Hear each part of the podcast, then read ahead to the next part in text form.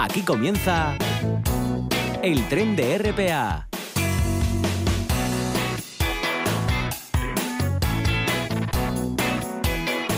Pues muy buenos días, comenzamos ya con el tren de RPA. Hoy amanecimos con temperaturas frescas, pero han ido subiendo durante la jornada. 23 grados ahora, mismo en Asturias de Media y la Agencia Estatal de Meteorología informa que habrá cielos muy nubosos o cubiertos con abundante nubosidad baja en el litoral, donde no se descartan brumas matinales, nubosidad de evolución en la cordillera y picos. A partir del mediodía, lluvias y chubascos en el interior que irán acompañados de tormenta y que pueden ser localmente fuertes y con granizo en la cordillera y zona suroccidental.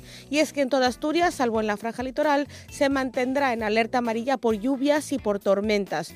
Tanto la zona suroccidental como la central y los valles mineros están en aviso amarillo por la posibilidad de precipitaciones acumuladas de 15 litros por metro, cuadrado en una hora entre las 2 y las 9 de la noche.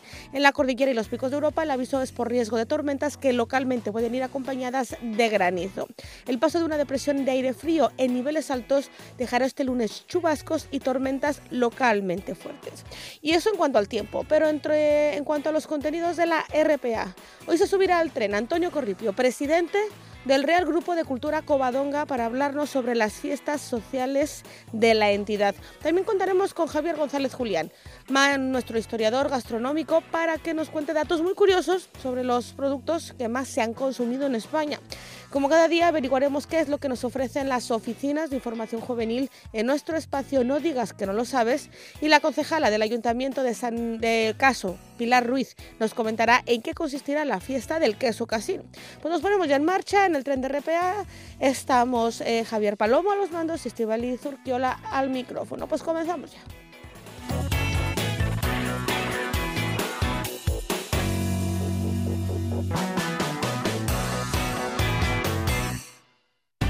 Está sintonizando RPA, la radio del Principado de Asturias, la autonómica, la tuya, la de todos.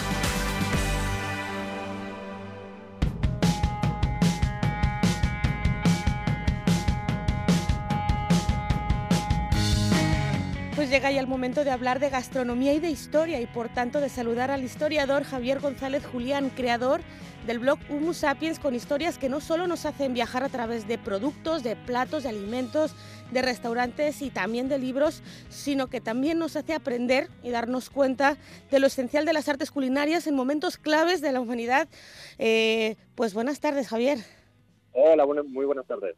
Buenas tardes. En tu última entrada, eh, una cosa nos ha sorprendido porque has escrito sobre el siluro, que yo no sabía que era el siluro. ¿Qué, qué es el siluro? Bueno, pues el siluro es el, es el pez más grande de agua dulce que se puede encontrar en Europa. Eh, es un pez que puede llegar a alcanzar los 5 metros, 300 kilos de peso. Hace unos meses en el Ebro se, se, pescó uno que eran 130 kilos, 140 kilos y 2 metros. O sea, es un, un bicho no precisamente pequeño. Y bueno, aunque no es oriundo de España, se introdujo en los años 70 en algunos pescadores de forma furtiva para, bueno, pues para disfrutar de la pesca y se ha convertido ahora en, un problema en, varios ríos. ¿Ah, sí? Es, muy voraz, muy voraz y, bueno, pues está como gran depredador que es, está acabando con muchos peces en, varios en varios cursos fluviales de España. Y la, la, cuestión es que el ministerio eh, obliga a cualquier siluro que se capture, eh, hay que matarlo, no se puede devolver al río. ¿Ah, sí? Y, y bueno, es un pez que, tiene bastante aceptación en las cocinas de algunos países, especialmente en, Centro Europa, también en Estados Unidos. Y, bueno, pues animo a la gente a que por lo menos a que lo pruebe. Eh, si, alguien pesca un siluro, bueno, pues que, se anime a cocinarlo y... ¿Tú lo has probado? Yo lo he probado, lo he probado. Lo probé hace tiempo en Polonia. Eh, y bueno, es un pez... es complicado.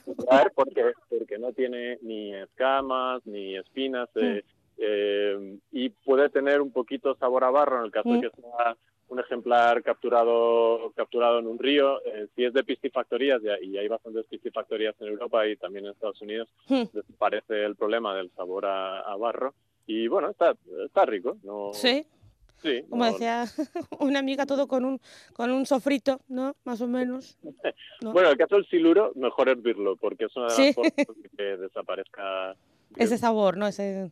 Sí, sí, sobre todo si se añade algún ácido como vinagre o zumo de limón, mm. es más fácil eliminar el sabor. Eh, es lo que era como el Big Fish, ¿no? El, pez gato en Estados Unidos. Sí, sí, eso es. Eso Hay, gente que lo conoce por la película de, del Big Fish de mm. Y allí tiene muchísimas aceptaciones. Sí, sí, tenemos. sur de Estados Unidos y dejando el siluro a un lado y dejando también las entradas sobre productos, a lo que luego volveremos. También en tu blog, unas cosas que nos llamó mucho la atención es que encontramos, encontramos informaciones como cuál es la diferencia entre las guías Michelin, la guía Repsol, The World Best 50. Eh, son tres guías que están con nosotros los que nos interesa la gastronomía, pero, pero bueno, eh, cada quien tiene sus cada una tiene sus particularidades.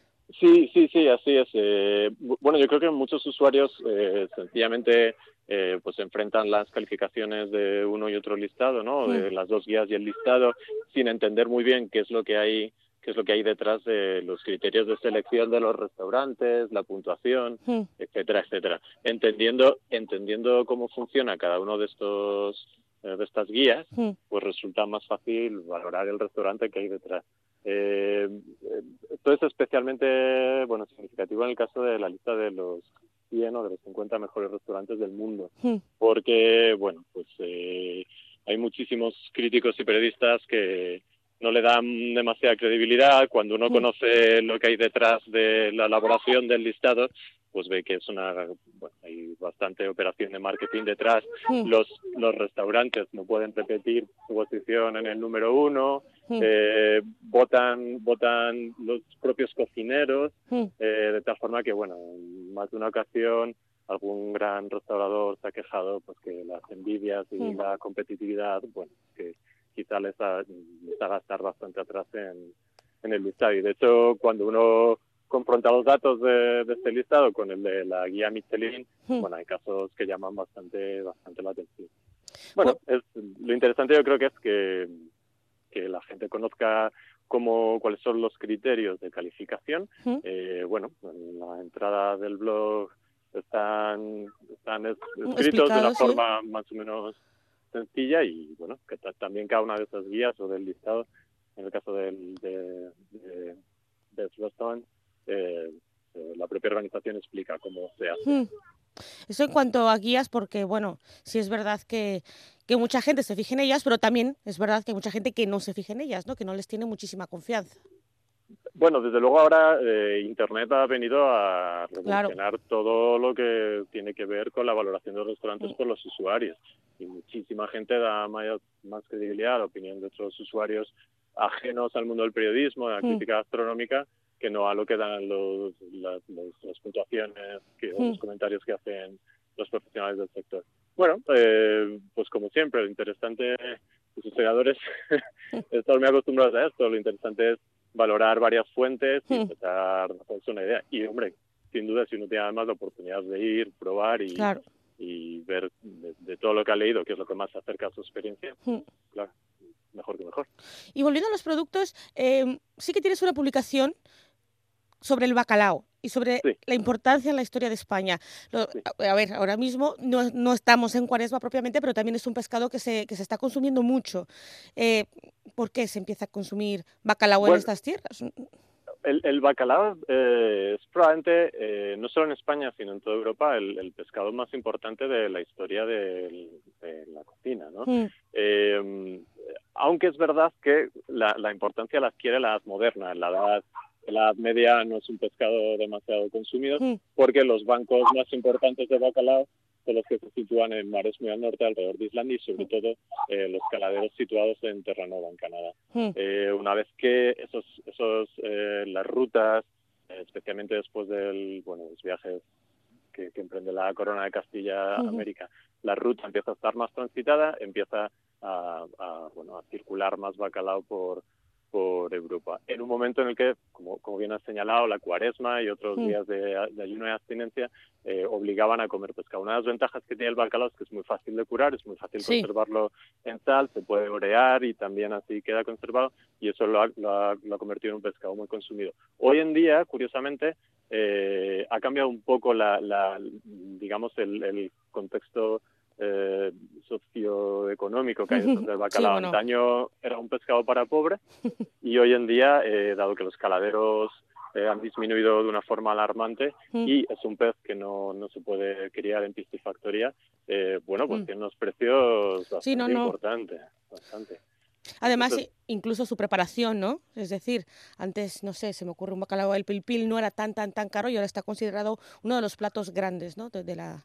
Es, es, es además justo el pilpil es un, bueno es una preparación que exige eh, exige mucha muñeca por parte del cocinero. esfuerzo. Eh, sí, sí, sí. No, no es de esos pescados que a lo mejor puedes tener medianamente preparados y unos minutos antes de que tengan que salir a, a- a la mesa lo puedas lo puedas servir. Entonces, efectivamente, es, un- es uno de los platos, o puede ser uno de los platos Mm. más, más caros en la carta de un restaurante.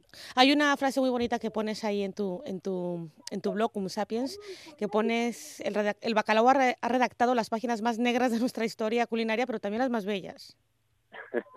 Hay muchísimas citas literarias eh, relacionadas con el bacalao.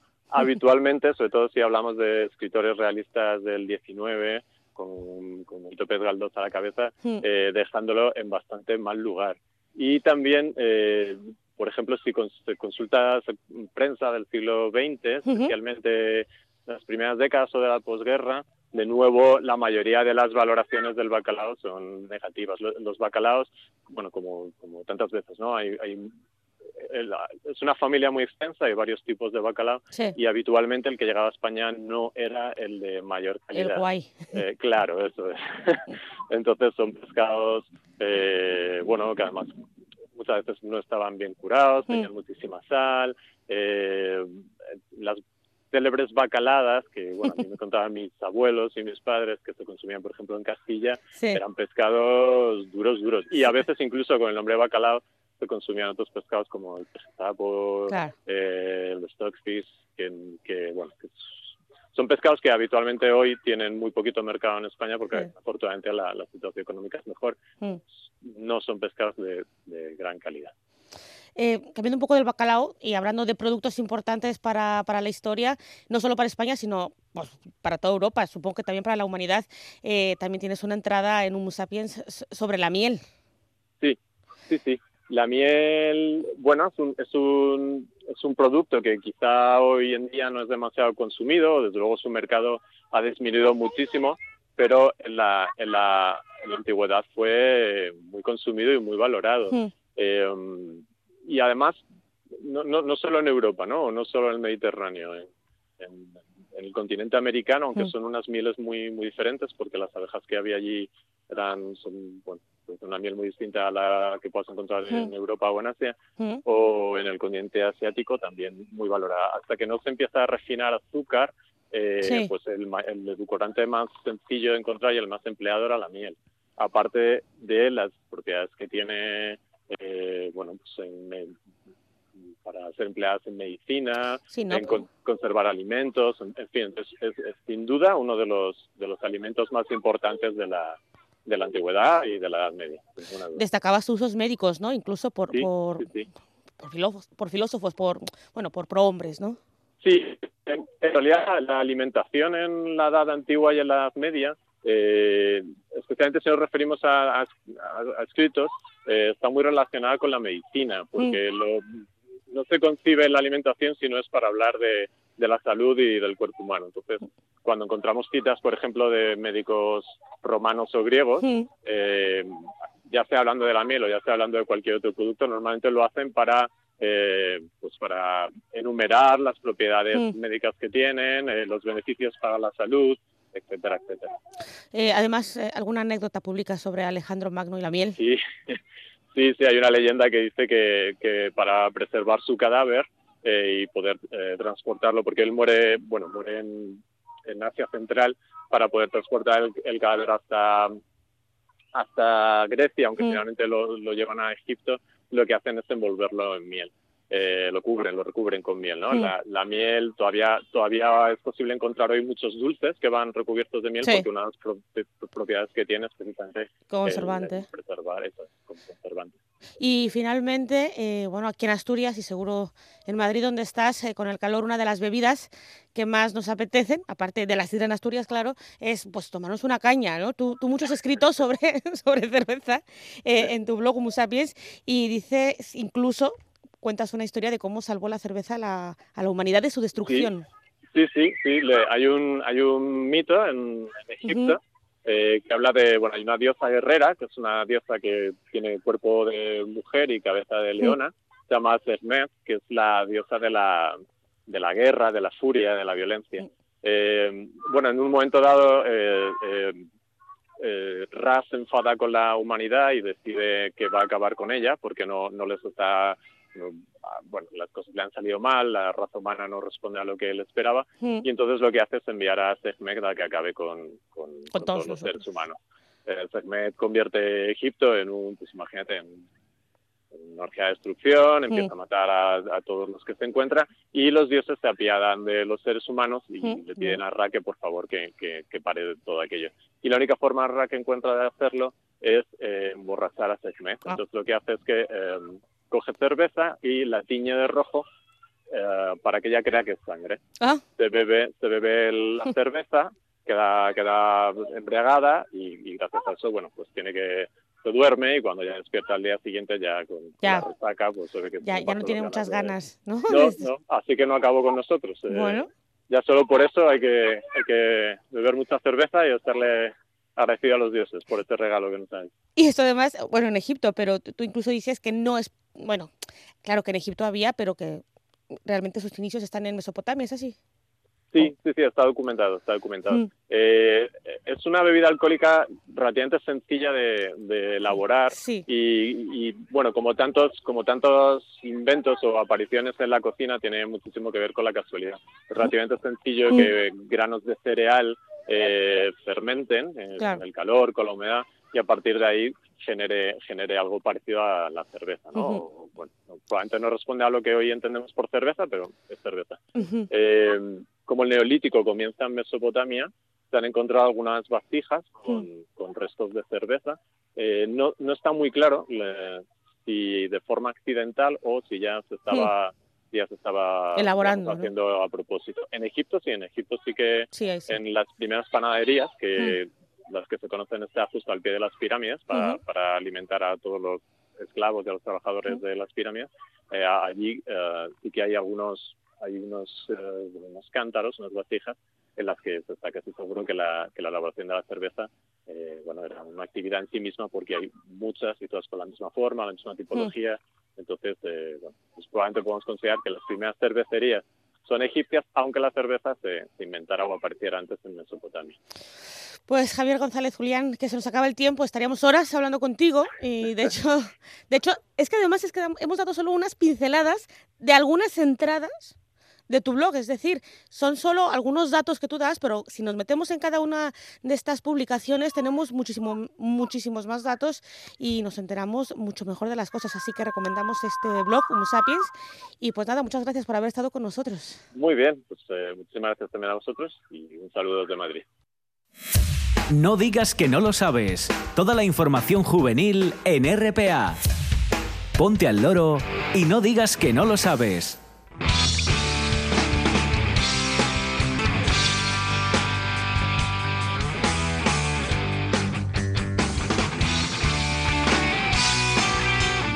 Pues comenzamos con las oficinas de información juvenil de Langreo porque ya está en marcha la convocatoria para el vigésimo séptimo certamen de artes plásticas Arnalón. El Ayuntamiento de Langreo, en colaboración con el Instituto Asturiano de la Juventud del Principado de Asturias, convoca este concurso con el doble objetivo de fomentar la creación artística de los jóvenes y, en concreto, sus modalidades de pintura, escultura, dibujo, grabado y también de servir de escaparate de esa producción. Podrán concurrir a esa convocatoria todos los jóvenes nacidos o residentes en España que no hayan cumplido 36 años a 1 de enero de 2019 y que no hayan resultado premiados en anteriores convocatorias. Y también les contamos que ya está abierto el plazo de inscripción al primer certamen de la Huerta Yangreu 2019. Será durante los días 21 y 22 de septiembre en el Parque Dorado, que será ahí donde se albergue este primer certamen que incluirá el concurso, exposición y también venta de productos. Todas las personas interesadas en participar deberán cubrir el formato de inscripción disponible en la web municipal y entregarlo en el registro del ayuntamiento o registro electrónico. Y vamos a cambiarnos a la Oficina de Información Juvenil de la Viana, ya que hay conciertos de verano, atardeceres musicales en los jardines del Palacio Valdés. Son todos los viernes y son a las 8 de la tarde en Entrialgo. Y también está el programa, les recordamos, Caminando por la Viana 2019. Son rutas guiadas por el Consejo de la Viana durante todo el verano. Y toda la información está en la página del ayuntamiento. Nos vamos a la Viana para llegar hasta Mieres, ya que ahí se oferta y se anuncia una plaza de arquitecto técnico para el ayuntamiento. Las bases están en el BOPA del 19 de agosto. Repetimos que las bases están en ese BOPA en el 19 de agosto y el plazo de terminar desde que se publique en el BOE. Y también en Mieres, eh, pues los días 26, como hoy, y 27 Sigue la fiesta en Baña con verbenas, con juegos infantiles, con exhibición canina y con muchas cosas más. Y de Vieres vamos a pasarnos a otra oficina de información juvenil, en este caso la de ayer, ya que hay visitas guiadas gratuitas. Las organiza el Centro de Recepción de Visitantes de ayer son los fines de semana de agosto. Y por ejemplo está la del Románico en ayer, también descubre la cascada de Churbeo y otra más que se llama del campo a la mina. Es imprescindible efectuar reserva previa antes de las 2 de la tarde del día anterior a la visita. Además también se pide un grupo mínimo, un cupo mínimo, que son de 5 personas por grupo, para garantizar esa salida. Los traslados entre los puntos que componen cada recorrido se han de realizar por cuenta propia en el vehículo particular. Las informaciones o más información y reservas son al 985-481-439. Repetimos, 985-481-439. También dan un correo electrónico que es info.ayer.es y también dicen que si necesitamos más información podemos visitar su página web, que es www.ayer.es. Y luego nos vamos eh, a una agenda de eventos en ayer de donde hay visitas guiadas gratuitas. Hay una el 30 de agosto que se llama Descubre la cascada de Surbeo, que es lo que estábamos comentando, y es la siguiente eh, que se va a tener en cuenta. También está la apertura de Cívica, Centro de Interpretación de la Vía Carisa, la Enfistiella, en. El horario es de miércoles a viernes, de 10 de la mañana a 2 de la tarde y de 4 a 6 y media. Al menos esto va a ser así durante los meses de verano. Y la entrada seguirá siendo gratuita y se amplía el horario sábados y domingos será de 11 a 3 de la tarde y de 4 de la tarde a 7 y media. Todos los días habrá visitas guiadas gratuitas también a las 12 y a las 5 de la tarde. También les contamos de la campaña Prestosu, el condón asturiano, para la prevención de embarazos no deseados e infecciones de transmisión sexual entre la juventud. La oficina de ayer es el centro colaborador y en ella se puede recoger gratuitamente los preservativos que son de alta sensibilidad y están creados con la tecnología e HEX, revolucionaria, estructura hexagonal. Y también les contamos de una exposición, ayer hace un siglo, que son fotografías de patrimonio arquitectónico del Concejo, Arshumas 1918. Es en el Centro Cultural de Moreda. Será hasta el 30 de agosto y pues durante este mes el Centro Cultural también les tenemos que avisar que estará cerrado por las tardes, así que habrá que asistir por las mañanas. Por otro lado, ya se han convocado las becas del Ministerio de Educación, están en el BOE del 31 de julio y el plazo estará abierto hasta el 1 de octubre y esto es para estudiantes no universitarios y también hasta el 15 de ese mismo mes para estudiantes, esto sí, universitarios. Desde el Ayuntamiento de Callosa informan las oficinas de información juvenil Ayuntamiento de Callosa de Sarria, en Alicante, se convocan seis plazas para policías locales. La información está en el BOE del 10 de agosto. El plazo para solicitudes concluye el 4 de septiembre. El Ayuntamiento de Navarmoral de la Mata de Cáceres ha convocado plazas también para policías locales, son siete, y la publicación es en el BOE del 7 de agosto. En ese BOE también Y en ese mismo ayuntamiento también, el de Navalmoral de la Mata, se convocan dos plazas para trabajadores sociales. El plazo para presentar ambas solicitudes finaliza el 30 de agosto. Y también hay plazas para policías locales que se convocan desde el ayuntamiento de Egea de los Caballeros. La información está en el BOE también del 7 de agosto y el plazo para presentar las instancias es un poco antes, es el 27 de agosto.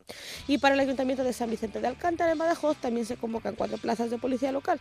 La información también está en ese BOE, en el de 7 de agosto.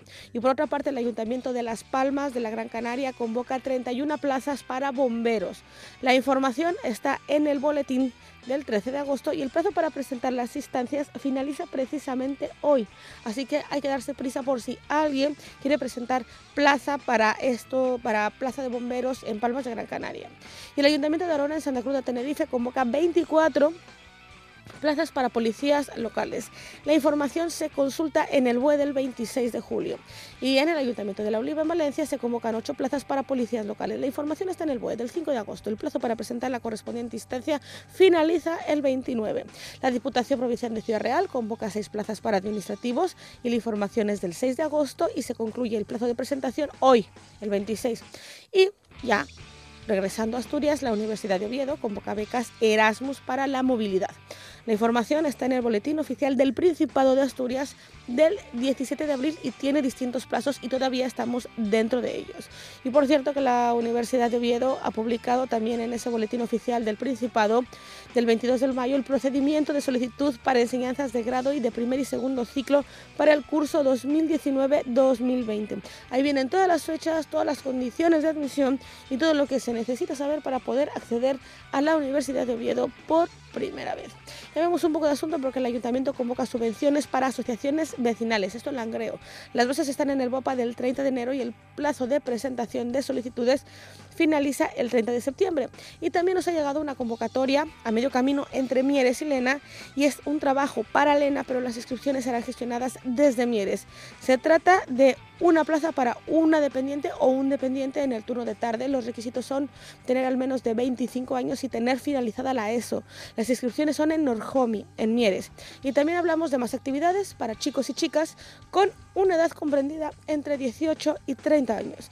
En esta ocasión se trata de dedicar un par de horas a la semana echando un cable en distintos programas de la Cruz Roja Juventud que lo que pretenden es que chicos y chicas con mejor situación puedan colaborar con otros que en este momento están pues en una situación más complicada. Si ese es vuestro caso, es decir, que tengáis entre 18 y 30 años y con muchas ganas de colaborar, pues se pueden poner en contacto con la dirección de correo electrónico crjasturias.cruzroja.es. Y para aquellos y aquellas a los que les guste pues el deporte, desde la Federación de Baloncesto del Principado se convoca un curso para capacitación de árbitros. Pueden inscribirse en este curso, en este taller, chicos y chicas cuyas edades vayan de los 14 a los 30 años. Una vez que se finalice el curso, se pasará a arbitrar partidos de forma remunerada. El curso se iniciará el 16 de septiembre en Gijón, Oviedo o Avilés. Y las personas que estén interesadas pueden ponerse en contacto con este correo. Lo vamos a deletrear, que es el cta.fbpa gmail.com. También les recordamos que toda esta información está en las diferentes páginas web de las oficinas de información juvenil de las cuencas mineras. Y también les tenemos que contar que eh, hay un teléfono que es necesario tener siempre disponible, que además es gratuito y que sobre todo está eh, disponible para nosotros si tenemos conocimiento o si vivimos algún caso de bullying. Vamos a dar el número, es el 900-018-018. Se puede denunciar personalmente o también algún caso que se conozca. Y continuamos con solidaridad y no podemos olvidar el servicio que pone en marcha la Cruz Roja. Se trata de una iniciativa de información a cuidadores no profesionales. Este servicio funciona de lunes a viernes en horario de 9 de la mañana a 9 de la noche ininterrumpidamente. Las personas interesadas pueden usar ese teléfono para cualquier consulta referida al cuidado de personas con discapacidad y su número es el 900 365 100. 900 365 100. Y también hay una información que los padres y madres siempre pueden tener a mano y es el teléfono de orientación familiar sobre drogas. Es un teléfono gratuito del que se puede tirar a cualquier hora. El número es 900-222-229. Y la información que se puede solicitar tiene que ver pues el consumo, también la sospecha de que un hijo o una hija pues eh, consuma algún tipo de sustancia, pautas de comportamiento, pues entonces recuerden, es el 900 222-229 funciona, como decíamos, desde las 9 de la mañana hasta las 9 de la noche. Y el carnet joven es un documento que conocen ya al menos dos generaciones. Ha cambiado este documento en el 2018. Desde entonces hasta ahora, pues estos cambios se recogen en el boletín oficial del Principado de Asturias. Eh, ¿Qué fecha? El 29 de septiembre. Y pues es un carnet que mm, se puede sacar desde que se cumplan los 18 años hasta que se cumplan los, 35, los 31 años y el precio es de 10 euros. También les contamos que las personas a cuyo cargo se encuentren niños y niñas con dislexia han decidido crear una asociación que les amparen todas aquellas dudas acerca de este trastorno. Los padres y madres que estén interesados en informarse pueden ponerse en contacto en el teléfono 722 243 573 o a través de la siguiente dirección de correo electrónico dislexiaasturias.gmail.com así como suena dislexiaasturias.gmail.com todo junto y también hay estudiantes que finalizan sus estudios y necesitan pues, un tiempo para sedimentar conocimientos, sacar a su futuro, tanto personal como laboral. Para ayudarles hay diferentes programas. Uno de ellos es el Servicio de Voluntariado Europeo que presta apoyo a chicos y chicas en edades comprendidas entre los 18 y los 30 años. Si quieren conocer más cómo funciona este servicio, pues hay que llamar al Consejo de la Mocedad de Gijón o poneros en contacto con la siguiente dirección de correo, europa.cmx.es. Y finalmente, pues ya les eh, terminamos de contar que hay información de interés para todos aquellos chicos y chicas o personas interesadas en el tema de acoso escolar. Nadie tiene por qué sufrirlo. Y si bueno, creen que alguien lo está sufriendo o puede llegar a sufrirlo, eh, pues hay que ayudarle, hay que llamar a este teléfono al 600-909-073 y también tenemos uno gratuito, 900-018. 018 es un teléfono de atención diaria. Pues aquí eh, todo lo que nos cuentan, todo, todo lo que nos cuentan las oficinas de información juvenil de las cuencas mineras, nosotros seguimos con más aquí, en el tren de RPA. No digas que no lo sabes. Toda la información juvenil en RPA. No pierdas el tren, ponte al loro y luego no digas que no lo sabes. Un espacio que patrocinan las oficinas de Sama de Langreo, San Martín del Rey Aurelio, Laviana, Mieres, Ayer y Lena, con la colaboración del Principado de Asturias. En toda Asturias, RPA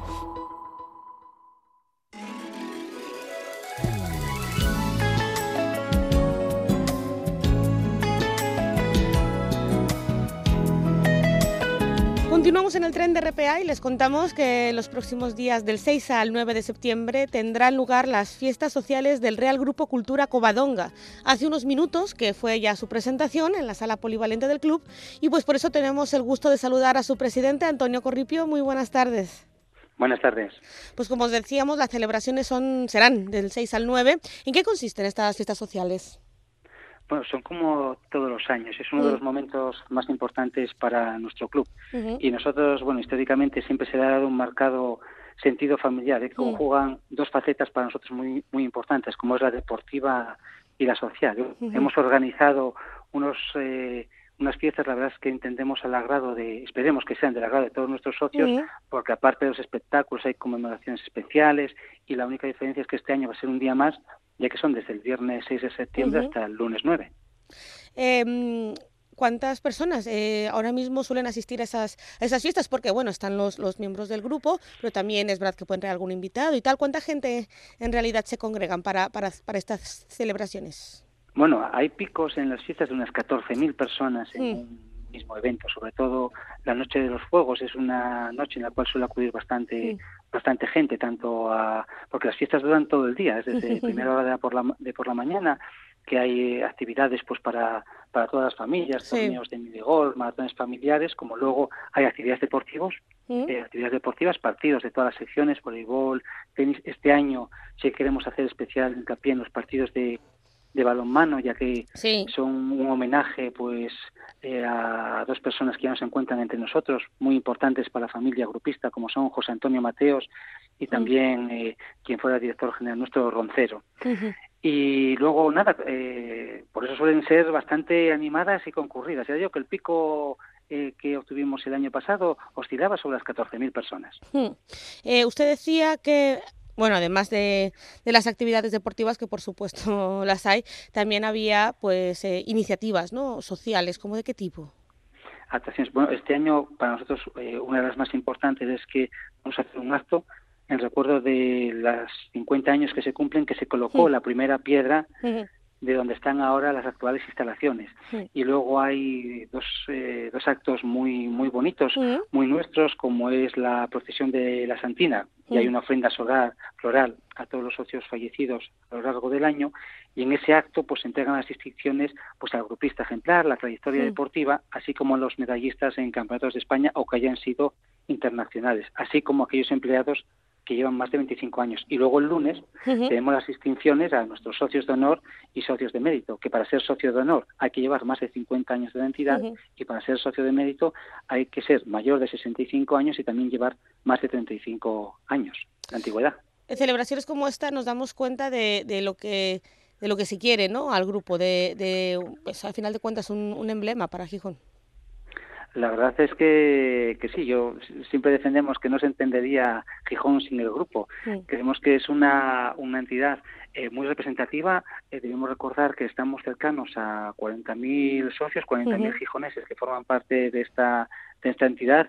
Y bueno, siempre decimos que al igual que Gijón, pues somos una entidad abierta, solidaria y participativa y eminentemente deportiva y social. Claro, además, bueno, una cosa que, que, sí queríamos recordar es que el grupo fue reciente, bueno, de las muchos reconocimientos que ha obtenido a lo largo de su historia, de su trayectoria, también ha sido reconocido como con el premio de inicio de la huerta, ¿no? ¿Qué ha significado para su entidad? Pues imagínese, para nosotros una eh, inicio de la huerta, con todo lo que representó para el piragüismo, que es una de nuestras secciones más importantes, con más de 160 licencias, y además este año, aparte de las participaciones, que nunca falta un grupista en el Sella, la vencedora en el K1 absoluto, Miriam Vega, pues también es del grupo, imagínese lo que representa ese premio. Es un gran orgullo y agradecemos muchísimo a la asociación que se haya acordado del grupo en estos reconocimientos.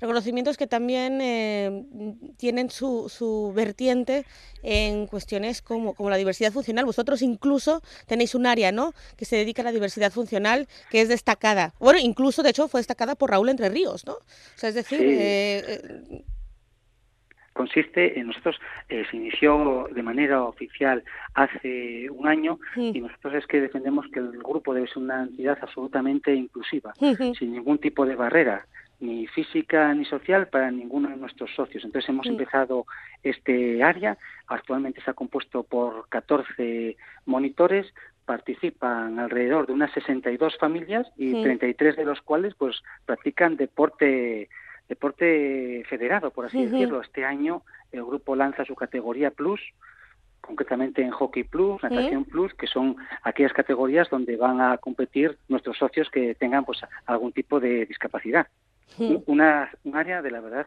de la que todos nos sentimos muy orgullosos. Claro que sí, muy orgullosos, además de que cuentan con, con, verdaderos profesionales, profesionales que además están en formación continua, que eso es muy importante, ¿no? Por ejemplo, se nos ocurre estos cursos que hicieron con la Cruz Roja, donde los 327 empleados eh, pues recibieron todas estas líneas de, de acción, eh, porque es importante contar con un equipo profesional como con el que cuentan vosotros.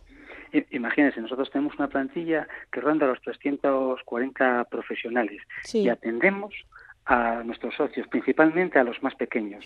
Conjuntamente con el comité de empresa, lo que hemos elaborado es un plan de formación que de forma específica pueda atender cada una de sus áreas, es decir, quien se ocupa de mantenimiento en mantenimiento, quien da clases de natación o clases más orientadas al deportivo a lo suyo, pero luego hay otras que son globales. Hay, hay, otras que son comunes, como esta que usted dijo, que es el tema de los distribuidores, el saber utilizar un DESA, porque en cualquier momento mm. cualquier socio puede sentirse indispuesto y siempre es bueno que los profesionales de la casa, sus trabajadores, puedan atenderle o dar una primera asistencia, mm. con lo cual la formación para nosotros es fundamental y prioritaria pues ya lo hemos podido, bueno, también lo hemos podido leer en su publicación El Grupista, ¿no? Que, empezó en el diciembre, ¿no? De 2018, ¿no? Que, eh, que bueno, que trae todas las, todas las novedades, reportajes, artículos, y donde mm, también se, mm, uno se da cuenta de lo importante que es formar en el deporte a las nuevas generaciones, ¿no? El fomentar actividades también fuera de casa, el poder convivir, ¿no? Con más personas. Em, ¿Qué objetivos eh, cree que deberían de ser los siguientes a continuar por parte del Grupo de Cultura Covadonga? Nosotros siempre decimos que somos un tándem, sobre todo con los más pequeños, que formamos conjuntamente con sus padres. El grupo eh, realiza una formación en valores, deportiva, que luego la complementamos con las que dan en su casa y con las que se dan en el colegio, de manera que intentemos formar personas de las cuales todos nos sintamos orgullosos en, en un futuro. El objetivo es seguir avanzando. El artículo 1 de nuestros estatutos, el principal objetivo del grupo es el fomento de la práctica deportiva. Por ahí debemos seguir, pero como decía antes, formándonos en valores. Eh, no solo está la entrega, el sacrificio, sino también está el compañerismo, la solidaridad, etcétera. Trabajo tenemos por delante, pero bueno, como usted decía antes, tenemos una base muy importante de deportistas y también una base de profesionales, de monitores, que harán que este objetivo se pueda llegar a cumplir. Pues Antonio Corripio, presidente del Real Grupo Cultura Covadonga, eh, muchísimas gracias por haber estado con nosotros aquí en el tren de RPA, un poquito después de que haya presentado estas fiestas que serán del 6 al 9 de septiembre. Muchas gracias a vosotros. En toda Asturias, RPA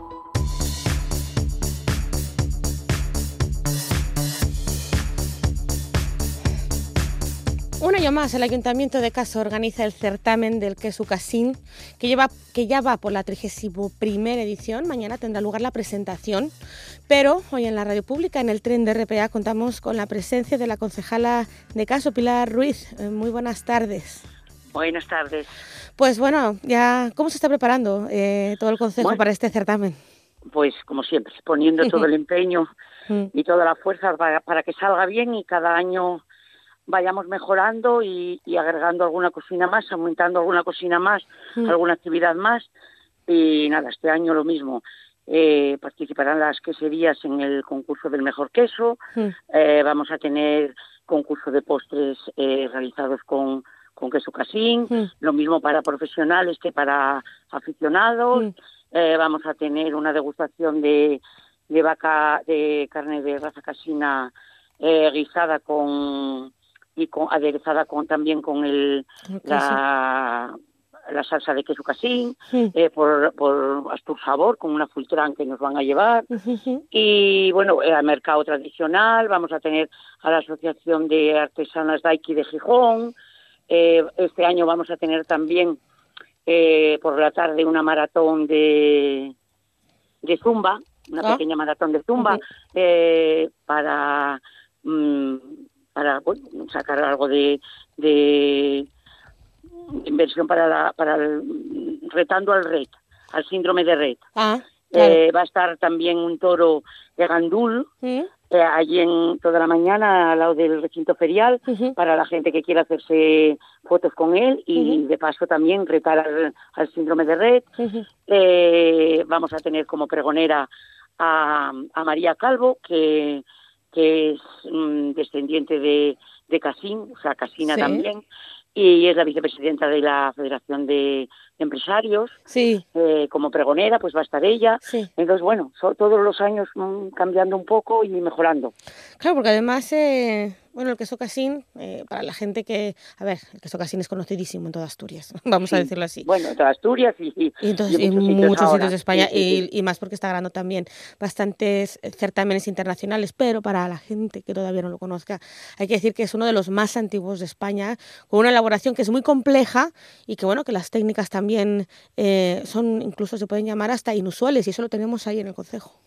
Sí, a ver, pues el queso casín eh, se tienen datos del siglo XIV, eh, ya desde el queso casín, y la verdad fue fue pasando mm, de, de, de, artesana en artesana, artesana y artesana, pero se sigue elaborando como a mano, o sea, eh, el, el, la forma de elaboración es, es, la misma, es la misma. Entonces, bueno, tiene esa forma de elaboración peculiar y, y, y, el, y el sabor eh, por esa elaboración, porque eh, el sabor va aumentando y haciéndose más fuerte las veces que se va amasando el queso. Entonces, bueno, mm, mm, también es una forma de, de, elaborar que no en, todo, en todo, todos los quesos fueron evolucionando en la elaboración, pero el casín no, el casín sigue elaborándose como, como en, aquel, en aquella época. Entonces, bueno, mm, la verdad yo creo que eh, está aumentando la producción de año en año.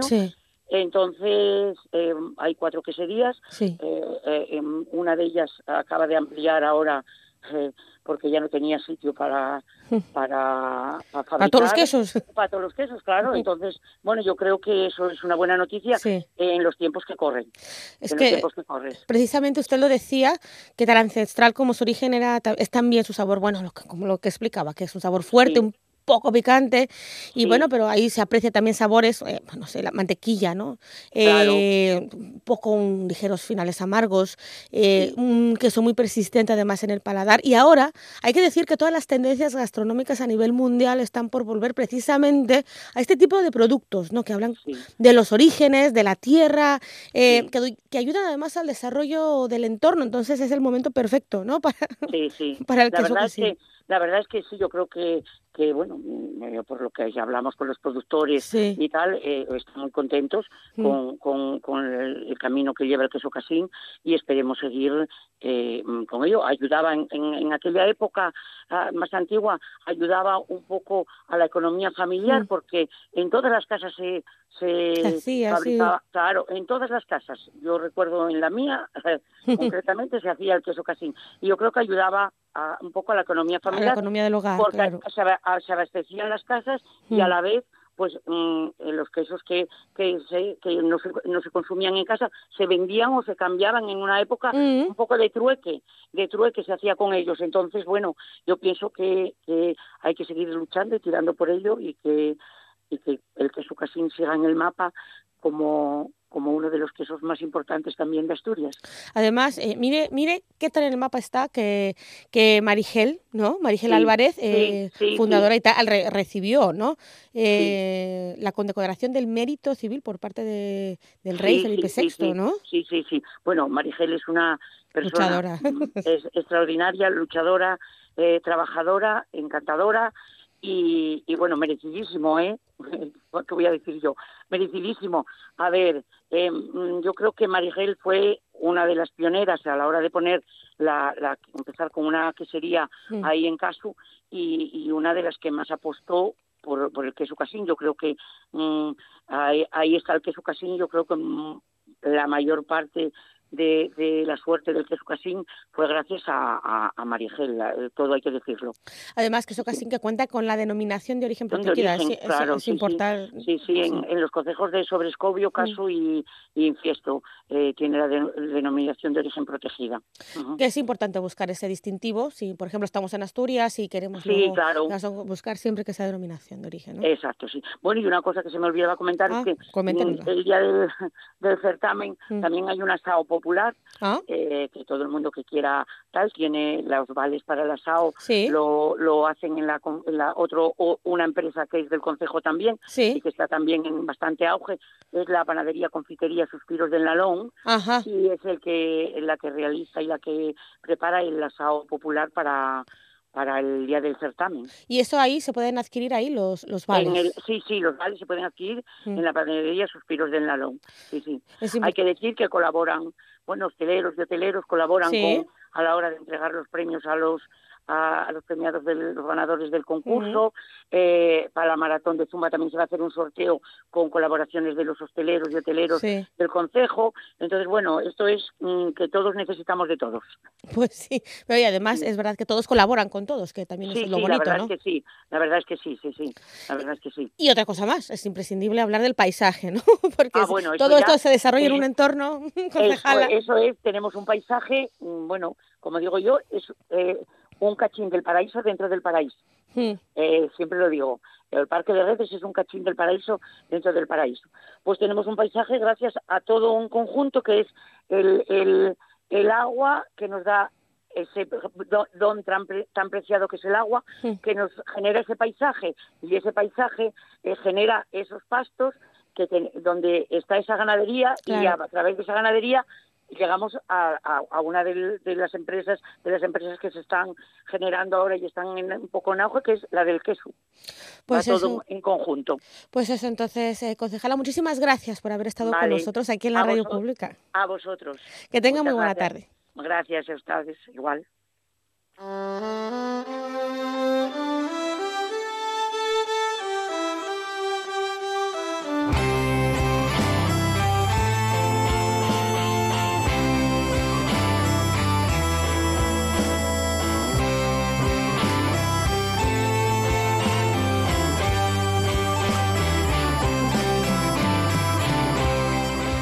Pues nos vamos ya. Muchísimas gracias por habernos escuchado aquí en el tren de RPA. A los mandos Javier Palomo, la que les abre Estibaliz Urquiola también se despide. Pues que tengan muy buena tarde.